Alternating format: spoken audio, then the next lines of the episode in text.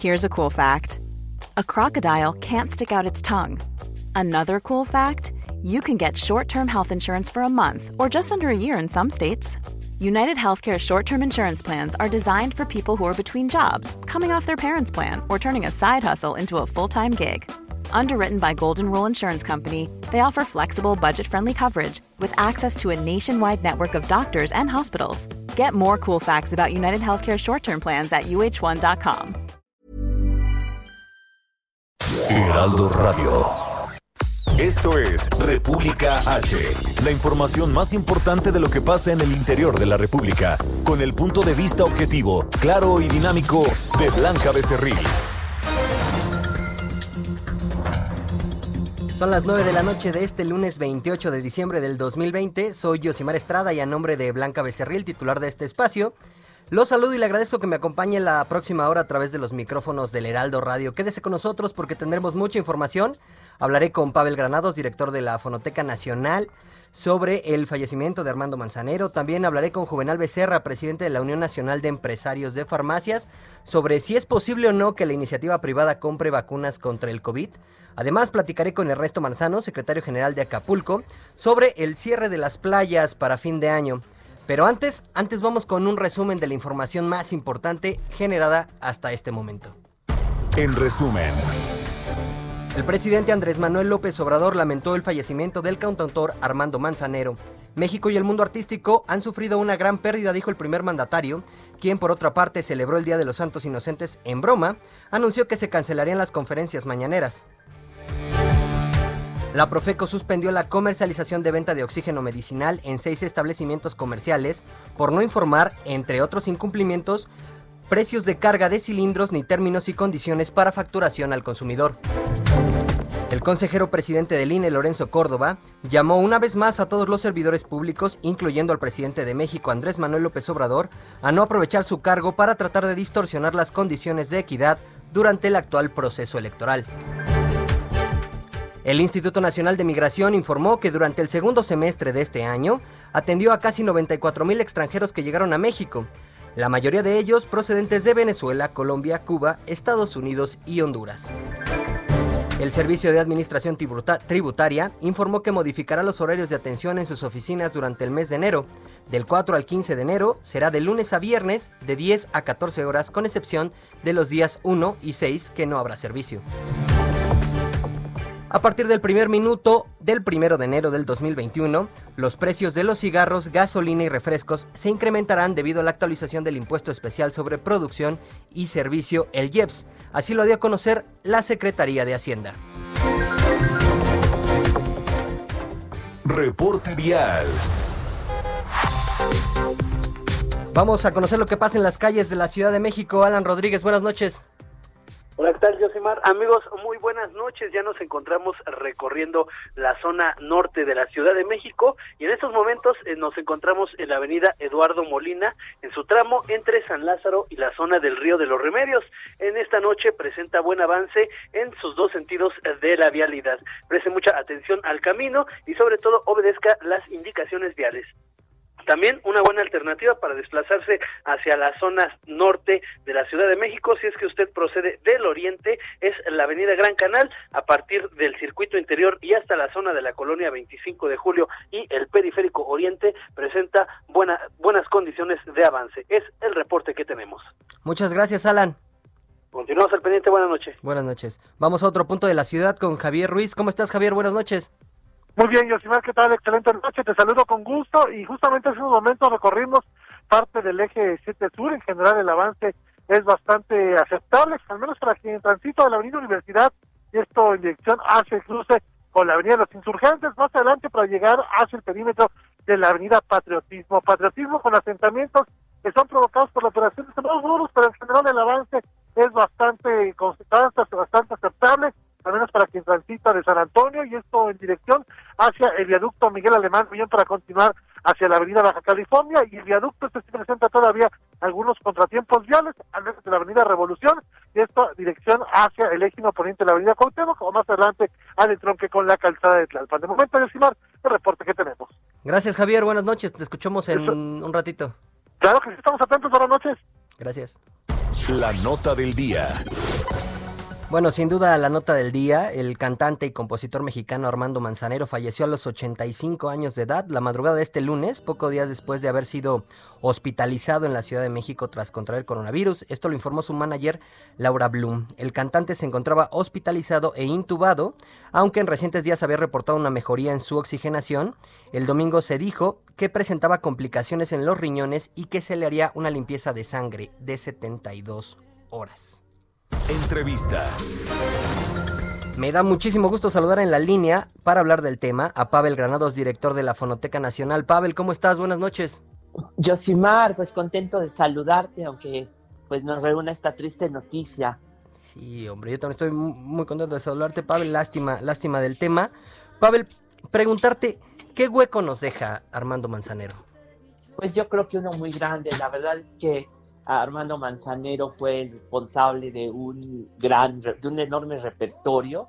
De, conforme hemos estado a lo largo del día, yo creo que todos haciendo memoria de las canciones, nos damos cuenta de que hay muchas, muchas más piezas que sí no sabemos y que hemos cantado, bueno, mucha gente ha cantado a lo largo de muchos años, muchos artistas, porque además fue un impulsor de muchas, eh, de muchas voces, de muchos talentos, no, no había recordado, pero efectivamente hasta la Sonora Santanera que fue impulsada por Armando Manzanero al principio de su carrera. Armando Manzanero les produjo un disco a este, a este grupo. Entonces hay muchas personas que fueron haciendo su nombre gracias al, pues al trabajo también conjunto con Armando Manzanero que los impulsaba. Entonces, en varios aspectos es un personaje importante, aparte creo yo, un personaje entrañable. que tanta gente está ahorita triste hablando de él, recordándolo, porque fue alguien, gracias a los medios de comunicación, alguien que se volvió muy cercano a muchísima gente. Claro, Pavel, justo, justo eso te iba a decir, ¿qué decir de Armando Manzanero? Yo no creo que exista un solo mexicano que en su biblioteca musical no tenga una canción de Manzanero. Interpretado no por él, al menos una, pero al menos una canción se la saben. O sea, no, no creo que haya un, un, un solo mexicano. Pablo, tú que lo conociste, ¿cómo era Armando Manzanero? Pues mira, yo lo conocí hace como 20 años. He tratado de hacer memoria exactamente el año. Yo creo que fue por el año 2000 o 2001 que lo, que lo conocí. Y yo, la verdad, yo dije, me daba un poco de miedo porque, pues, esas personas tan famosas, ¿no? Y cuál no sería mi sorpresa que Armando Manzanero era un personaje eh, pues realmente afectuoso, eh, de inmediato se podía tener eh, como trabar una amistad con él, confianza, este, una plática interesante, realmente era un gran conversador, yo por ejemplo no me lo esperaba, yo pensé a lo mejor era muy serio, no, era, hacía chistes todo el tiempo, por ejemplo, tenía un sentido del humor todo el tiempo, entonces era bueno, eh, ah, yo creo que era mucho del carácter de los yucatecos, porque él, buena parte de sus chistes era decir cómo eran allá en su tierra. Se ve que quería mucho a, Mérida, quería mucho a Yucatán. En general quería mucho a México, porque era un país, nuestro país lo, se lo conocía por todos lados, había viajado. Y bueno, uno de sus hábitos más grandes era viajar. Le encantaba pasear por todos lados. Él, a diferencia de mucha gente que tiene miedo a las a, los aviones. Él, al contrario, le fascinaba desde el primer día que encontró un avión, que se subió a un avión, no, supo que lo suyo era viajar, entonces componer, viajar, tener amigos, cocinar era otra cosa que le encantaba, contar anécdotas, era un personaje, una persona, yo creo que le gusta más la, le gustaría más la palabra persona que personaje, porque al mismo tiempo era muy cercano a, los demás. Entonces yo creo que era alguien que, sabía disfrutar de, la vida en general. Claro. Pavel, te llamé porque yo sé que tú tienes una, una anécdota sobre, sobre una canción en especial. Regálame 30 segundos, déjame escuchar un pedacito de la canción y luego les cuento la anécdota.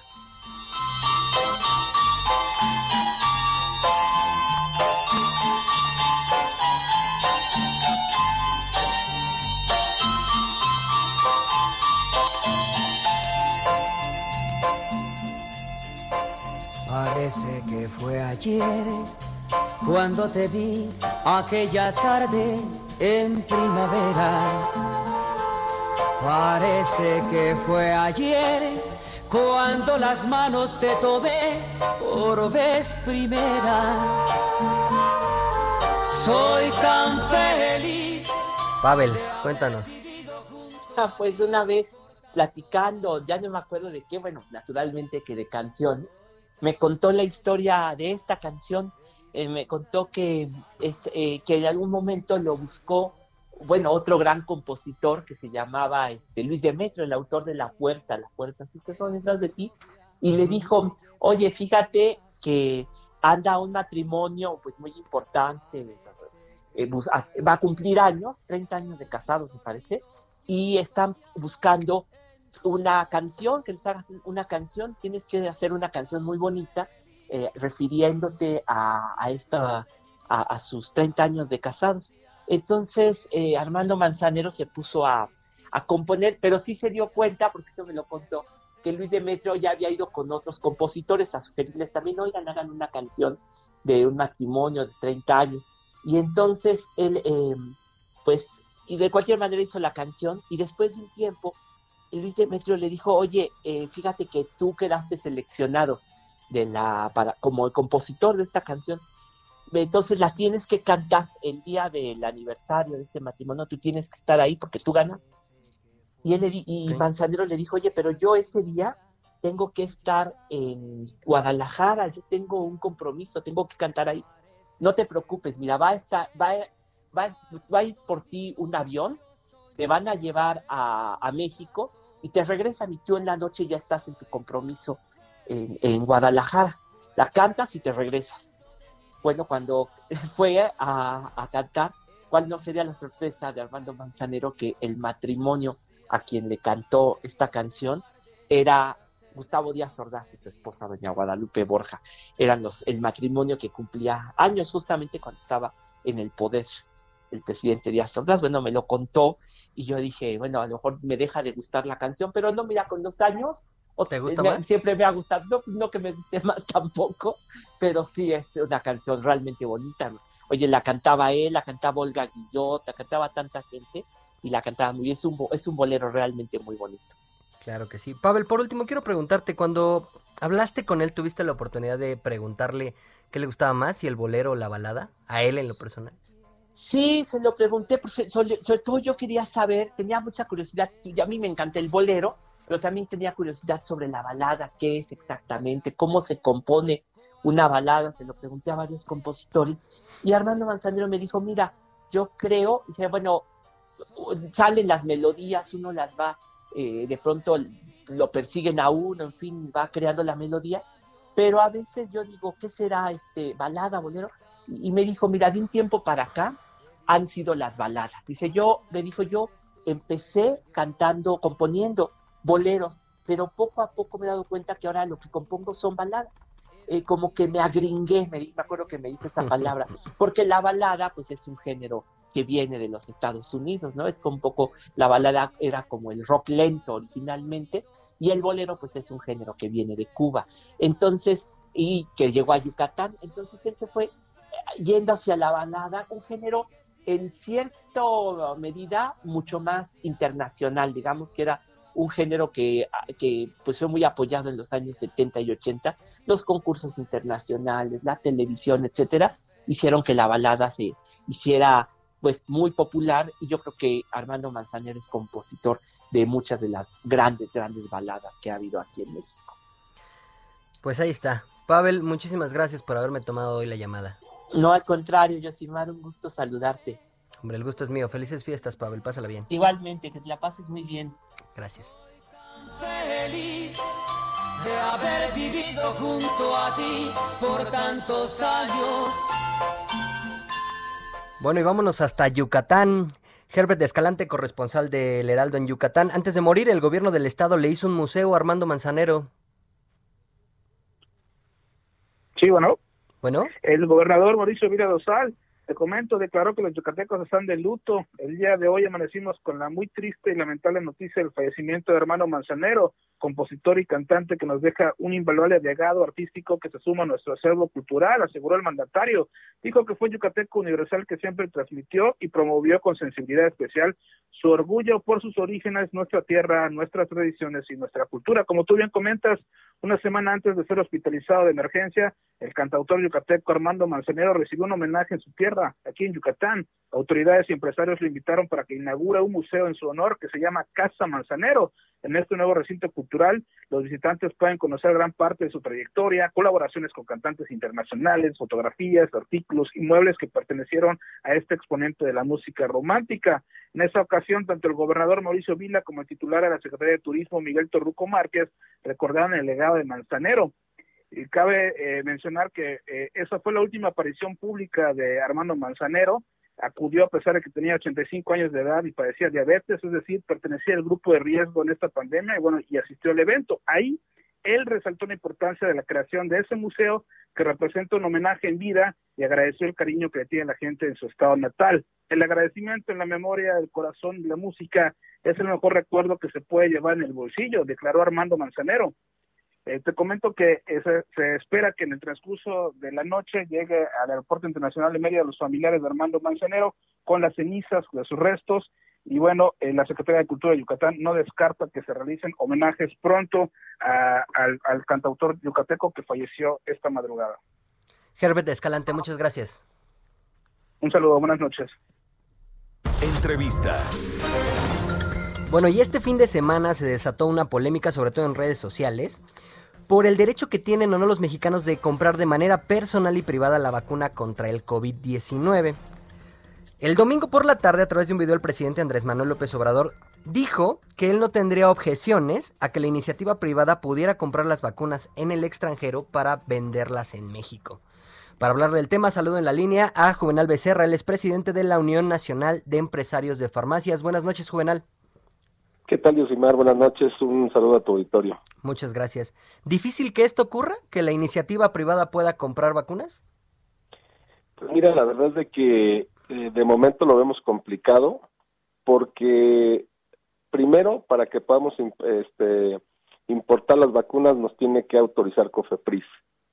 Ese es el primer paso, ¿no? Y este y el segundo es que la única ahorita autorizada de Pfizer, pues toda va para el gobierno federal. Entonces, nosotros vamos a estar muy a la expectativa de lo que suceda. Eh, la red de farmacias independientes a nivel nacional está lista para que en el momento que haya este pues, esta vacuna a nivel privado la pueda dispensar. Sin embargo, bueno, creo que hay varias cositas que todavía se tienen que ver, entre ellas que COFEPRIS nos pueda dar el permiso de, importación. Y bueno, lo único, lo único que sí te queremos decir, Yosimar, es que bueno, la farmacia independiente está lista para, para dispensar si es que se pueden dar las condiciones para hacerlo. Juvenal, una pregunta entonces, ¿sí hay un interés de la iniciativa privada, en este caso de la Unión Nacional de, eh, Empresarios de las Farmacias, por adquirir estas vacunas? Y dos, mencionabas algo sobre COFEPRIS y que necesitan una autorización. ¿Ya hay una autorización de la COFEPRIS para que eh, lleguen a México las vacunas de Pfizer? Yo quiero pensar que en los próximos días se aprobará eh, Moderna, Cancino, eh, Sputnik, en fin. ¿Necesitan ustedes eh, un permiso adicional o con el que ya se cuenta es suficiente? Sí, con el permiso que le dé este COFEPRIS, obviamente a estos laboratorios, en este caso como la que tú mencionabas, Moderna, inclusive la de AstraZeneca, con eso nosotros ya lo podemos distribuir porque, bueno, primero va a los distribuidores y ya los distribuidores, en ese caso nos, nos hace la logística nosotros como farmacias. Ahora, algo importante por mencionar en el caso, por ejemplo, de AstraZeneca es que sí es una es una vacuna que no tiene que ir en cadena de ultrafrío, que puede ir entre los 2 y los 6 grados centígrados, que eso, bueno, son un refrigerador normal puede estar conservando esas temperaturas y todas las farmacias, bueno, pues cuentan con un refrigerador para, para dispensar hoy en día ya este, insulinas, ¿no? Este, entonces creo que esas, eh, las farmacias estamos listas, pero con ese registro de COFEPRIS, como tú comentas, este, si ya está autorizado, el tema es nada más que nos llegue el producto, porque ahora todo el producto que está, pues está llegando para el gobierno federal. Entonces, todas las farmacias tienen la capacidad tecnológica de tener las vacunas de Pfizer que necesitan estar eh, bajo cero, ¿de acuerdo? Eh, mira, las de, las de Pfizer obviamente sí hay, esas son en cadena de ultrafrío, ahorita se están manejando en con te las mandan ya con hielo ultra seco, pero al final este hay hay pocos días para que se pueda poner, pero al final sí se puede ahí podemos este, de alguna manera dispensarla, a lo mejor no tenemos tantos tantos días, pero sí se puede dispensar, pero bueno, creo que vamos a estar a la expectativa porque para eso creo que falta algún tiempo porque exclusivamente las de Pfizer, pues todas las los lotes que se van a estar llegando son específicamente para gobierno federal. ¿Ya, ¿Ya hay un acercamiento de las farmacias con Pfizer? Sí, ya hicimos algún acercamiento, sin embargo, por parte de Pfizer, el, el tema es de que tienen todos los lotes este, prácticamente todo el año para el gobierno federal y que estarían viendo más o menos en junio, julio, si es que puede haber este un excedente para que se pueda surtir a la, a la iniciativa privada y en este caso para la farmacia independiente porque sí lo que te puedo comentar es que sí tenemos muchos pacientes pues que están preguntando, sin embargo, bueno, pues todavía no hay este producto y vamos a estar muy a la expectativa de lo que sucede y con mucho gusto de, de comunicártelo, Yusimar. Muchas gracias. Entonces, Pfizer estima medio año. Eh, mínimo. Mínimo medio año para poder eh, tener el, el número de vacunas suficiente para que la iniciativa privada pueda comprar. Eso es lo que estima Pfizer. Mm, sí, es correcto. ¿Y les dieron un precio estimado? ¿Les dijeron en cuánto podrían venderse al público? No, eso sí no tenemos nada, justo fue lo que nosotros también este, preguntamos, pero la verdad es que no, no tienen un dato todavía, ni, ni siquiera algo, ahora sí que cercano a, la, a, lo que pueda ser cuando salga eh, la vacuna, no tenemos un dato todavía, en cuanto lo tengamos también te lo haremos saber, pero de momento sí no tenemos nada de cuánto va a estar en, en el precio privado. Bueno, pues ahí está la información. Juvenal Becerra, presidente de la Unión Nacional de Empresarios de Farmacias. Muchas gracias por haberme tomado la comunicación. Un abrazo, Yusumar. Hasta luego, buenas noches. Y bueno, vamos al Estado de México porque es complicado que las empresas mexiquenses adquieran vacunas contra el COVID para sus trabajadores. Leti Ríos, reportera del Heraldo, con la información. Buenas noches, Leti. Hola, ¿qué tal, Yosemar? Buenas noches. Efectivamente, el sector empresarial mexiquense está dispuesto a la adquisición de las vacunas de COVID-19 para inmunizar a sus trabajadores a fin de evitar que continúe la afectación económica. Sin embargo, señalaron que lograrlo resulta muy difícil por el proceso que implica y por la deteriorada situación financiera que enfrentan las unidades económicas. Los organismos empresariales del EDOMEX respaldaron el anuncio del gobierno federal respecto a que la iniciativa privada podrá importar las vacunas, pero manifestaron posturas diferentes respecto a la posibilidad de que sean las mismas empresas mexiquenses las que puedan distribuirlas de manera gratuita entre sus trabajadores. El presidente del Consejo de Cámaras y Asociaciones Empresariales del EDOMEX, Gilberto Sausa, Señaló que las empresas afiliadas a CONCAEM están dispuestas a distribuir sin costo las dosis entre sus empleados, aunque reconoció que por lo menos tendrían que esperar seis meses en lo que se definen los esquemas legales para poder comprar estas vacunas. En tanto, Laura González, presidenta del Consejo Coordinador Empresarial, dijo que será decisión de cada empresa comprar las vacunas, así como determinar si son aplicadas de manera gratuita o al costo. En conferencia de prensa, Laura González señaló que resulta muy complicado adquirir la vacuna, primero porque son pocos laboratorios a nivel mundial los que están eh, vendiéndola. Eh, y produciéndola, además de que se tendría que comprar en volúmenes muy grandes, pero principalmente dijo que existe un alto número de empresas mexiquenses que iniciarán el año con un alto nivel de sobreendeudamiento como consecuencia de la crisis que ha generado la pandemia, lo cual pues dificultará que puedan adquirir estas vacunas para sus trabajadores. Hasta aquí mi información. Muchas gracias, Leti. Gracias, buenas noches. Bueno, y antes de hacer una pausa, Heraldo Media Group y Grupo Andrade lamentan el sensible fallecimiento del ingeniero Manuel Muñoz Cano Cardoso, fundador de Grupo Indy, empresa líder a nivel nacional en construcción marítima, construcción pesada, edificación y obras electromecánicas, gracias a su visión estratégica y capacidad de innovación para sortear un entorno económico volátil y en constante movimiento. Hacemos pausa, yo lo dejo con una, un pedacito nada más de Armando Manzanero. Hacemos pausa y al regresar más información. La calle en que nos vimos, la noche conocimos.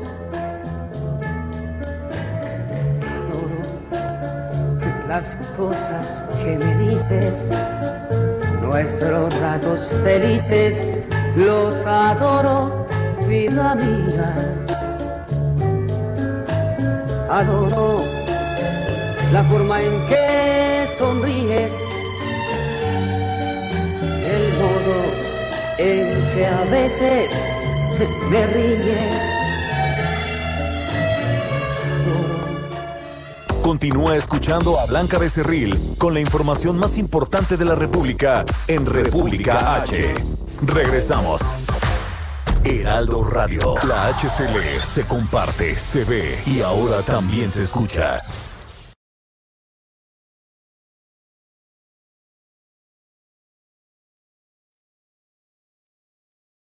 Heraldo Radio. La HCL se comparte, se ve y ahora también se escucha. Estamos de regreso con la información más importante de la República en República H, con Blanca Becerril, transmitiendo en Heraldo Radio. En resumen. México acumula 1.389.430 casos confirmados de COVID-19 y 122.855 defunciones. La empresa de biotecnología Novax anunció el inicio de su ensayo fase 3 en México. Buscará reclutar 2.000 voluntarios en siete lugares distintos del país, informó la Secretaría de Relaciones Exteriores, quien resaltó que el objetivo de esta fase es evaluar la eficacia de la vacuna contra el coronavirus.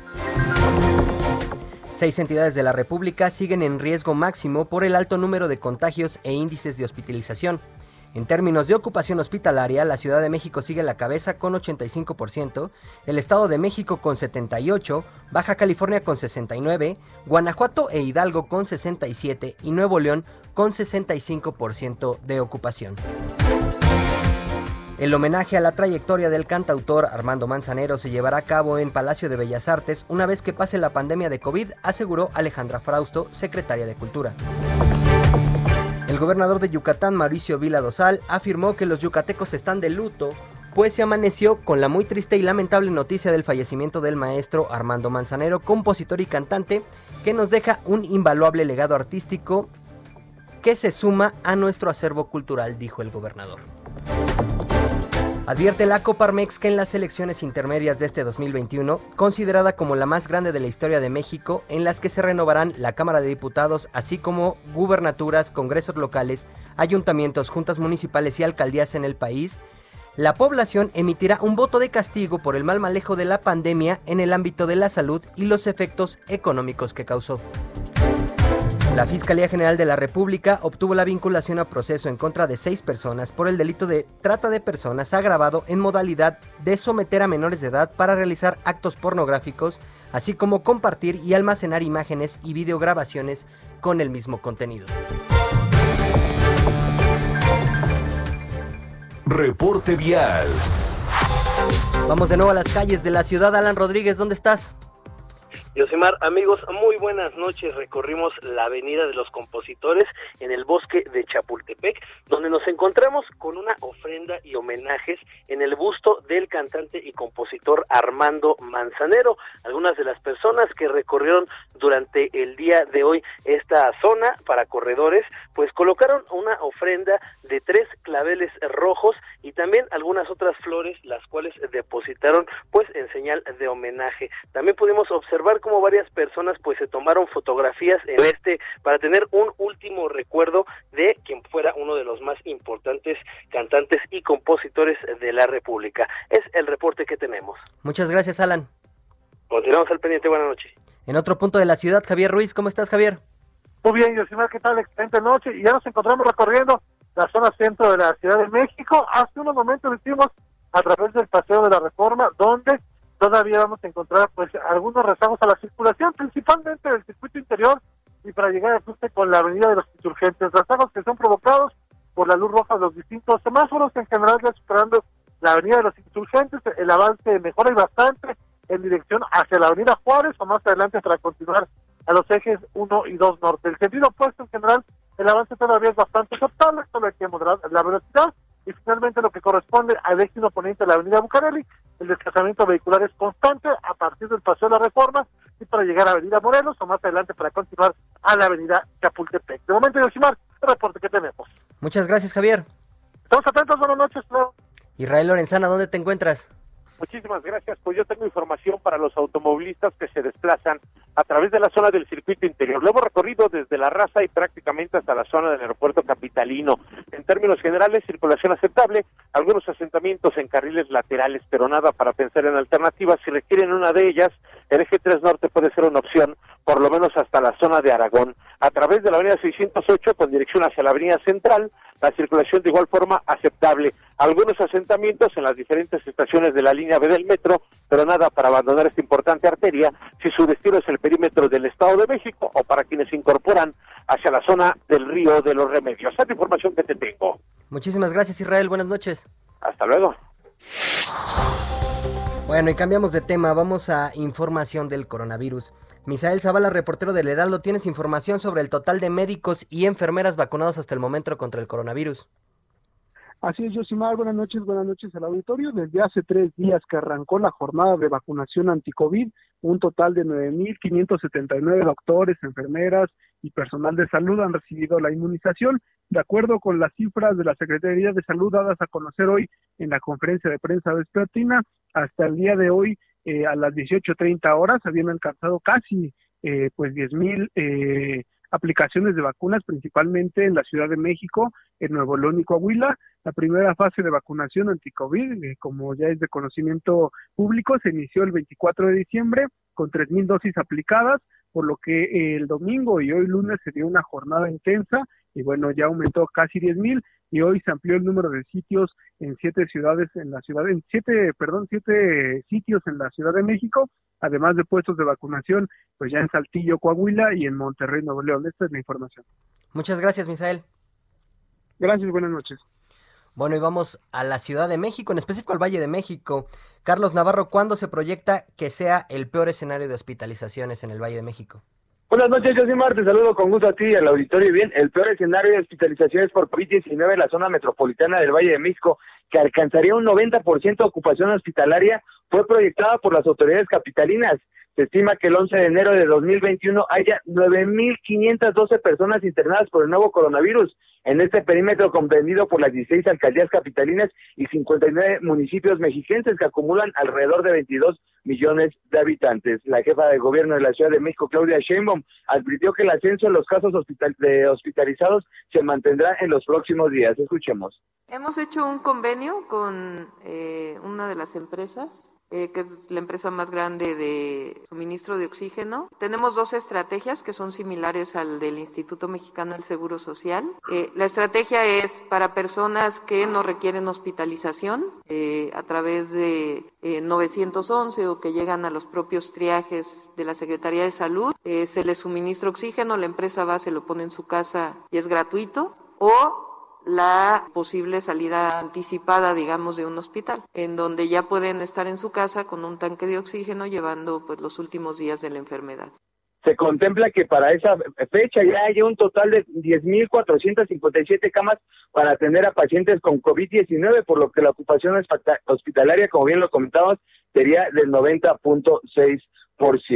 Al ser cuestionada sobre si el escenario únicamente se había hecho un escenario únicamente para la Ciudad de México, señaló que es muy difícil separar a los nueve millones de habitantes de la Ciudad de México con los del Estado de México que te comentaba son 22 millones de habitantes, así es que se espera que sea el 11 de enero de 2021 cuando haya 9.512 personas hospitalizadas por COVID-19, siendo el punto de inflexión en esta emergencia sanitaria, el punto más alto en este perímetro del país, con, más de 9.500 personas hospitalizadas por COVID-19. Es más la información que te tengo. Muchas gracias, Carlos. Hasta luego, buenas tardes, buenas noches. Buenas noches. Bueno, ya inició la vacunación contra el COVID en Coahuila. Alejandro Montenegro, corresponsal del Heraldo, buenas noches. ¿Qué tal? ¿Cómo estás, Josimar? Muy buenas noches. Te saludo con gusto desde Coahuila. Como bien comentas, bueno, pues hoy por la mañana, muy temprano, cerca de las 5 horas, bueno, pues el estado de Coahuila recibió las 8.775 dosis que se enviaron el pasado sábado al aeropuerto de Monterrey. Una vez que ya se tenían en el 69 Batallón de Infantería aquí en Saltillo, bueno, pues oficialmente eh, cerca de las 10 de la mañana se realizó un evento en el que, bueno, pues se hicieron las primeras cuatro vacunaciones a personal médico de Coahuila. Erika Escobedo Torres, quien es coordinadora del área COVID del Hospital General de Saltillo, fue la primera eh, persona que recibió la vacuna en Coahuila. Posteriormente se inmunizó a Griselda Nieto, quien es jefe de enfermería de la Clínica 2 del IMSS. Víctor Luna, que es médico de la Sedena, y Antonio Celorio, que es camillero del Hospital del Iste. también eh, comentarte que el resto o las otras vacunas de las 8.775, pues también se enviaron algunas a los municipios de Torreón, Piedras Negras y Monclova, que donde también se va a estar inmunizando eh, en esos municipios. Comentarte que eh, en Saltillo van a ser 2.925, en Torreón ese mismo número, mientras que en Monclova se van a aplicar 965 y 950 en el municipio de Piedras Negras de estas primeras 8.775 que se van a estar aplicando en las próximas semanas. Hay una capacidad para que sean cerca de 850 vacunas las que se apliquen diariamente aquí en el estado de Coahuila. Es la información, Josimar. Muchas gracias, Alejandro.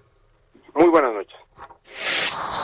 Bueno, y el presidente Andrés Manuel López Obrador dijo esta mañana que el personal médico de hospitales privados también será vacunado contra el COVID.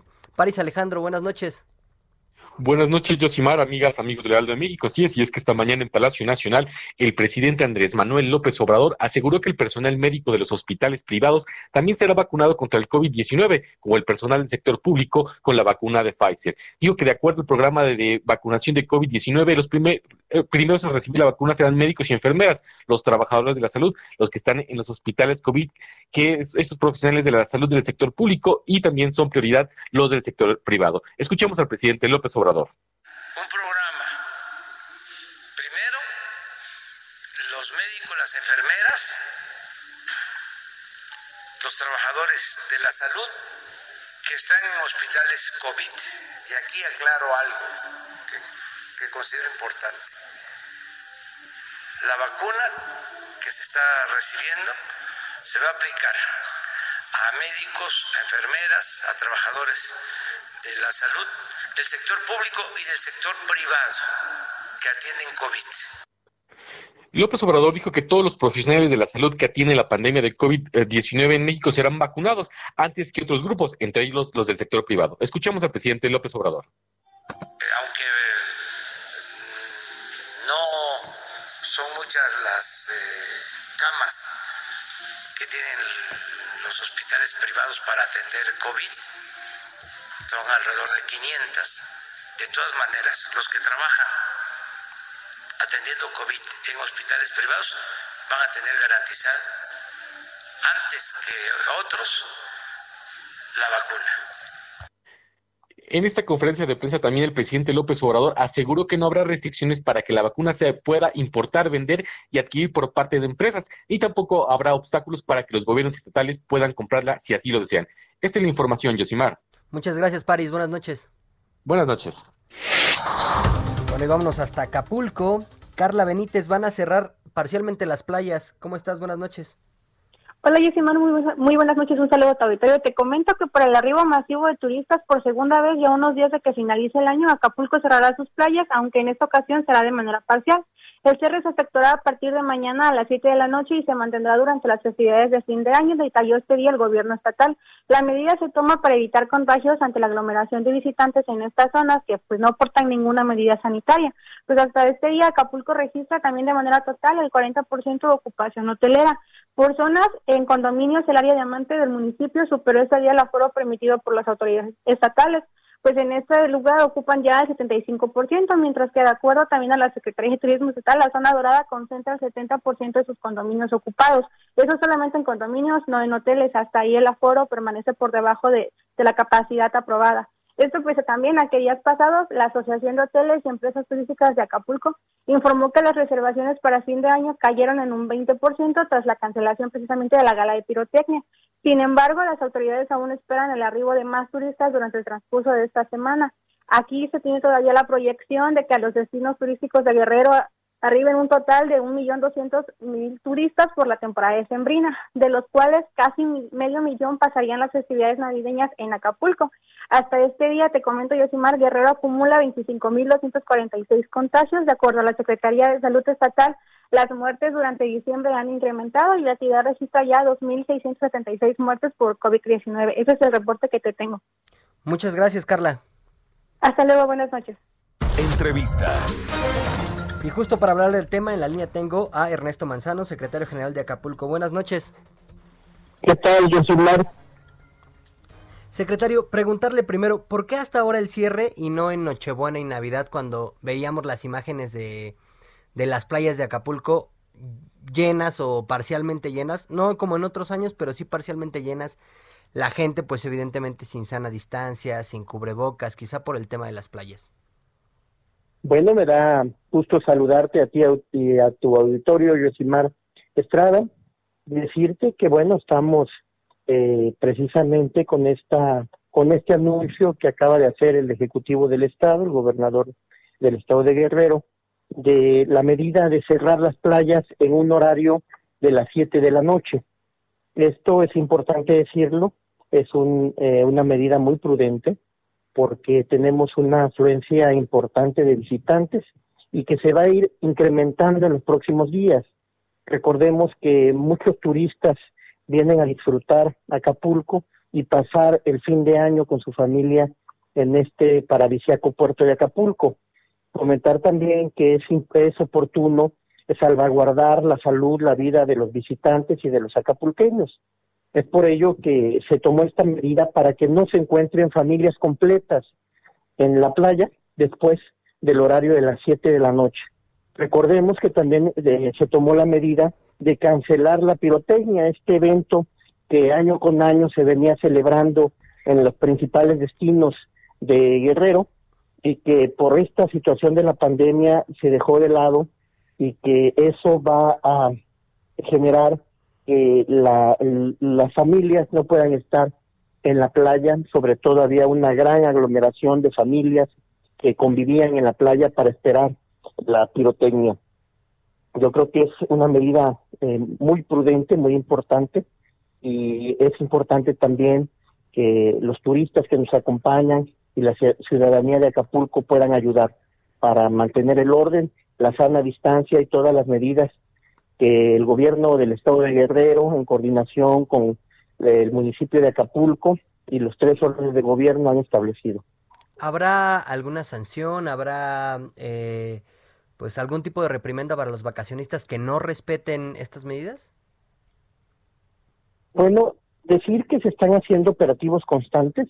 Hay un trabajo muy coordinado por las autoridades de los tres órdenes de gobierno tenemos también eh, operativos en los centros nocturnos, en los bares, en los restaurantes, en los hoteles, donde se exhorta, más que haber eh, alguna medida coercitiva, se exhorta al cumplimiento y en algunos casos eh, se clausura, se está actuando con mucha firmeza porque se trata de la salud de los ciudadanos y se está actuando con mucha firmeza. Se están, se están cerrando los bares que no cumplan con las medidas, se están clausurando los restaurantes, eh, los centros comerciales, es decir, se está actuando con mucha responsabilidad y con mucha firmeza ante esta situación de la contingencia que estamos viviendo.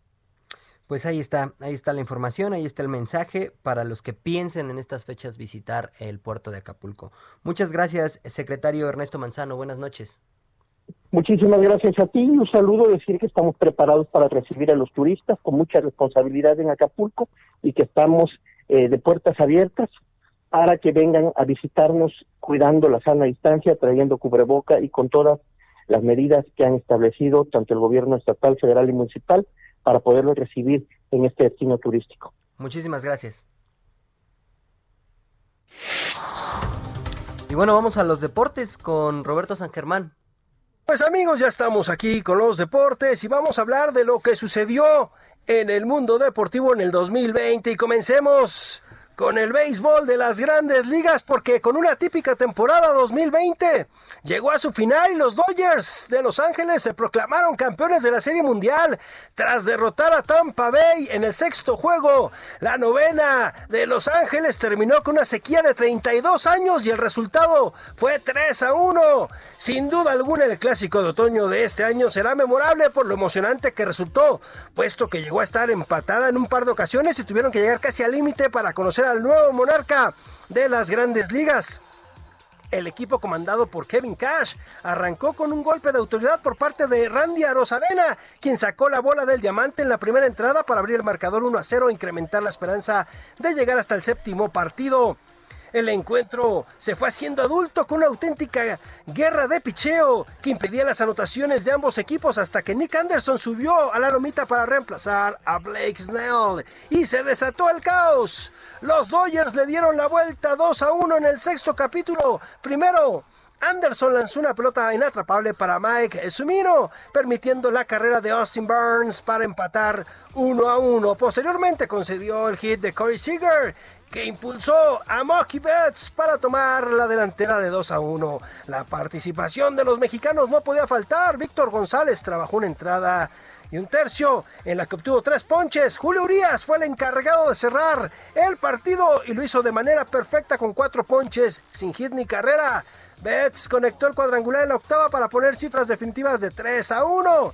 Dave Roberts conquistó su primera corona en cinco años de trayectoria como manager y lo hizo con una campaña excepcional en la que fue líder de la Liga Nacional con 43 victorias y 17 derrotas. En postemporada eliminó a los cerveceros de Milwaukee, a los Padres de San Diego y a los Bravos de Atlanta. Así fue como los Dodgers de Los Ángeles se proclamaron campeones de la Serie Mundial del 2020 para sumar su séptimo título en la historia y consolidarse como el quinto máximo ganador y ponerse uno por debajo de San Francisco. Tampa Bay se volvió a quedar en la orilla después de aquel subcampeonato en 2008. Y dejemos el base y vámonos al básquetbol porque los Lakers de Los Ángeles vuelven a ser campeones de la NBA una década después, un anillo especial en la temporada más compleja de la historia de la liga que certificaron con una apabullante victoria por 106 a 93 sobre unos Miami Heat agotados y sobrepasados el decimoséptimo título de los angelinos, que empató el récord absoluto de los Celtics de Boston. Se coronó también por cuarta vez a un LeBron James, pletórico en la eliminatoria, el MVP unánime de estas finales de la NBA y que consolida así su condición de auténtico dominador de la última década de la liga, por no abrir el melón de las comparaciones con Michael Jordan. El título de Los Ángeles llega en un curso plagado de terremotos de todo tipo. El trágico fallecimiento de Kobe Bryant sacudió al mundo del deporte en enero y convirtió el reto de LeBron y sus compañeros en el único homenaje a la altura. Luego en marzo, la pandemia de coronavirus obligó a suspender la temporada durante cuatro meses y medio, un reto inédito para los 22 equipos que pudieron reanudar el curso. El guion que habían escrito desde Hollywood a principios de temporada situó a los Lakers como campeones. Por el camino, sin embargo, nadie esperaba la debacle de sus vecinos los Clippers, ni la de los Bucks de Milwaukee con el MVP de la temporada, Giannis Antetokounmpo. LeBron no entendió esa decisión, pero miró al frente y vio que si él no fallaba, el cuarto título sería suyo. No falló el veterano 35 años que a su edad sigue acumulando marcas, galardones y títulos. Este, el primero con su tercera franquicia después de llevar a la gloria a Miami y redimirse en Cleveland, en su ciudad natal. Dejemos el básquetbol y vámonos a la NFL. Kansas City ganaba el Super Bowl tras 50 años de sequía y vencía a San Francisco 31 a 20. Los jefes de Kansas City se impusieron en el Super Bowl 54. Medio siglo fue una eternidad para volver al trono del NFL. Resultó una sequía muy larga, pero los jefes de Kansas City por fin pudieron ganar un Super Bowl después de 50 años al vencer 31 a 20 a San Francisco. Patrick Mahomes, quarterback de los jefes, brincó de alegría, abrazó a sus compañeros mientras el coach Andy Reid golpeó el aire con los puños en señal de éxtasis. Mis muchachos hicieron su trabajo, estoy muy orgulloso de ellos. La verdad es que fue una temporada muy dura, muy difícil, ante un gran rival, pero al final pudimos imponernos y solo queda disfrutar de alzar el trofeo Vince Lombardi, señaló Reed. Y con razón lograron ser campeones pese a la fortaleza que presentaron los 49. El Super Bowl 54 tuvo su dosis de drama. Los jefes trataron de golpear con el poder de su ofensiva durante todo el partido. Minaron poco a poco a la defensiva de los Niners, quienes parecían superiores por el balance de su ofensiva y defensiva. La primera mitad tuvo un duelo férreo, al grado que al descanso se fueron 10 a 10, sin que existiera un claro favorito para quedarse con el Super Bowl disputado en Miami. Una vez terminado el espectáculo de medio tiempo ofrecido por Shakira y Jennifer López, San Francisco tomó la delantera del partido 20 a 10. Kansas City lucía condenado a quedarse con el subcampeonato para alegría de los Niners. Sin embargo, los californianos se desmoronaron poco a poco, se dieron el terreno a la explosión de la ofensiva de los jefes. Mahomes comandó la ofensiva para la épica remontada. Primero se acercaron en el marcador 20-17 para poner nervioso a los Niners. Los californianos quedaron desconcertados por el golpe anímico que dieron los pupilos Andy Reid. Pero en las ofensivas, Mahomes comandó a sus compañeros una remontada como las que lograron para conquistar el título de la conferencia americana e instalarse en el Super Bowl 54. Llegaron las anotaciones que pusieron el tanteador 24 a 20 y más tarde 31 a 20. Kansas City alzó así el Vince Lombardi. Fueron 50 años de espera, pero bien valieron la pena. Los jefes son campeones y lo gritan desde el trono del NFL. Hasta aquí la información deportiva. Abrazo para todos. Pasen muy buena noche. Deportiva con mi compañero Roberto San Germán. Muchas gracias por acompañarme esta noche. Soy Yosimar Estrada y a nombre de Blanca Becerril, titular de este espacio, le agradezco que me haya acompañado. Nos escuchamos mañana y por lo pronto yo les dejo este remanso musical de Armando Manzanero. Ya ganamos lo más grande de este mundo.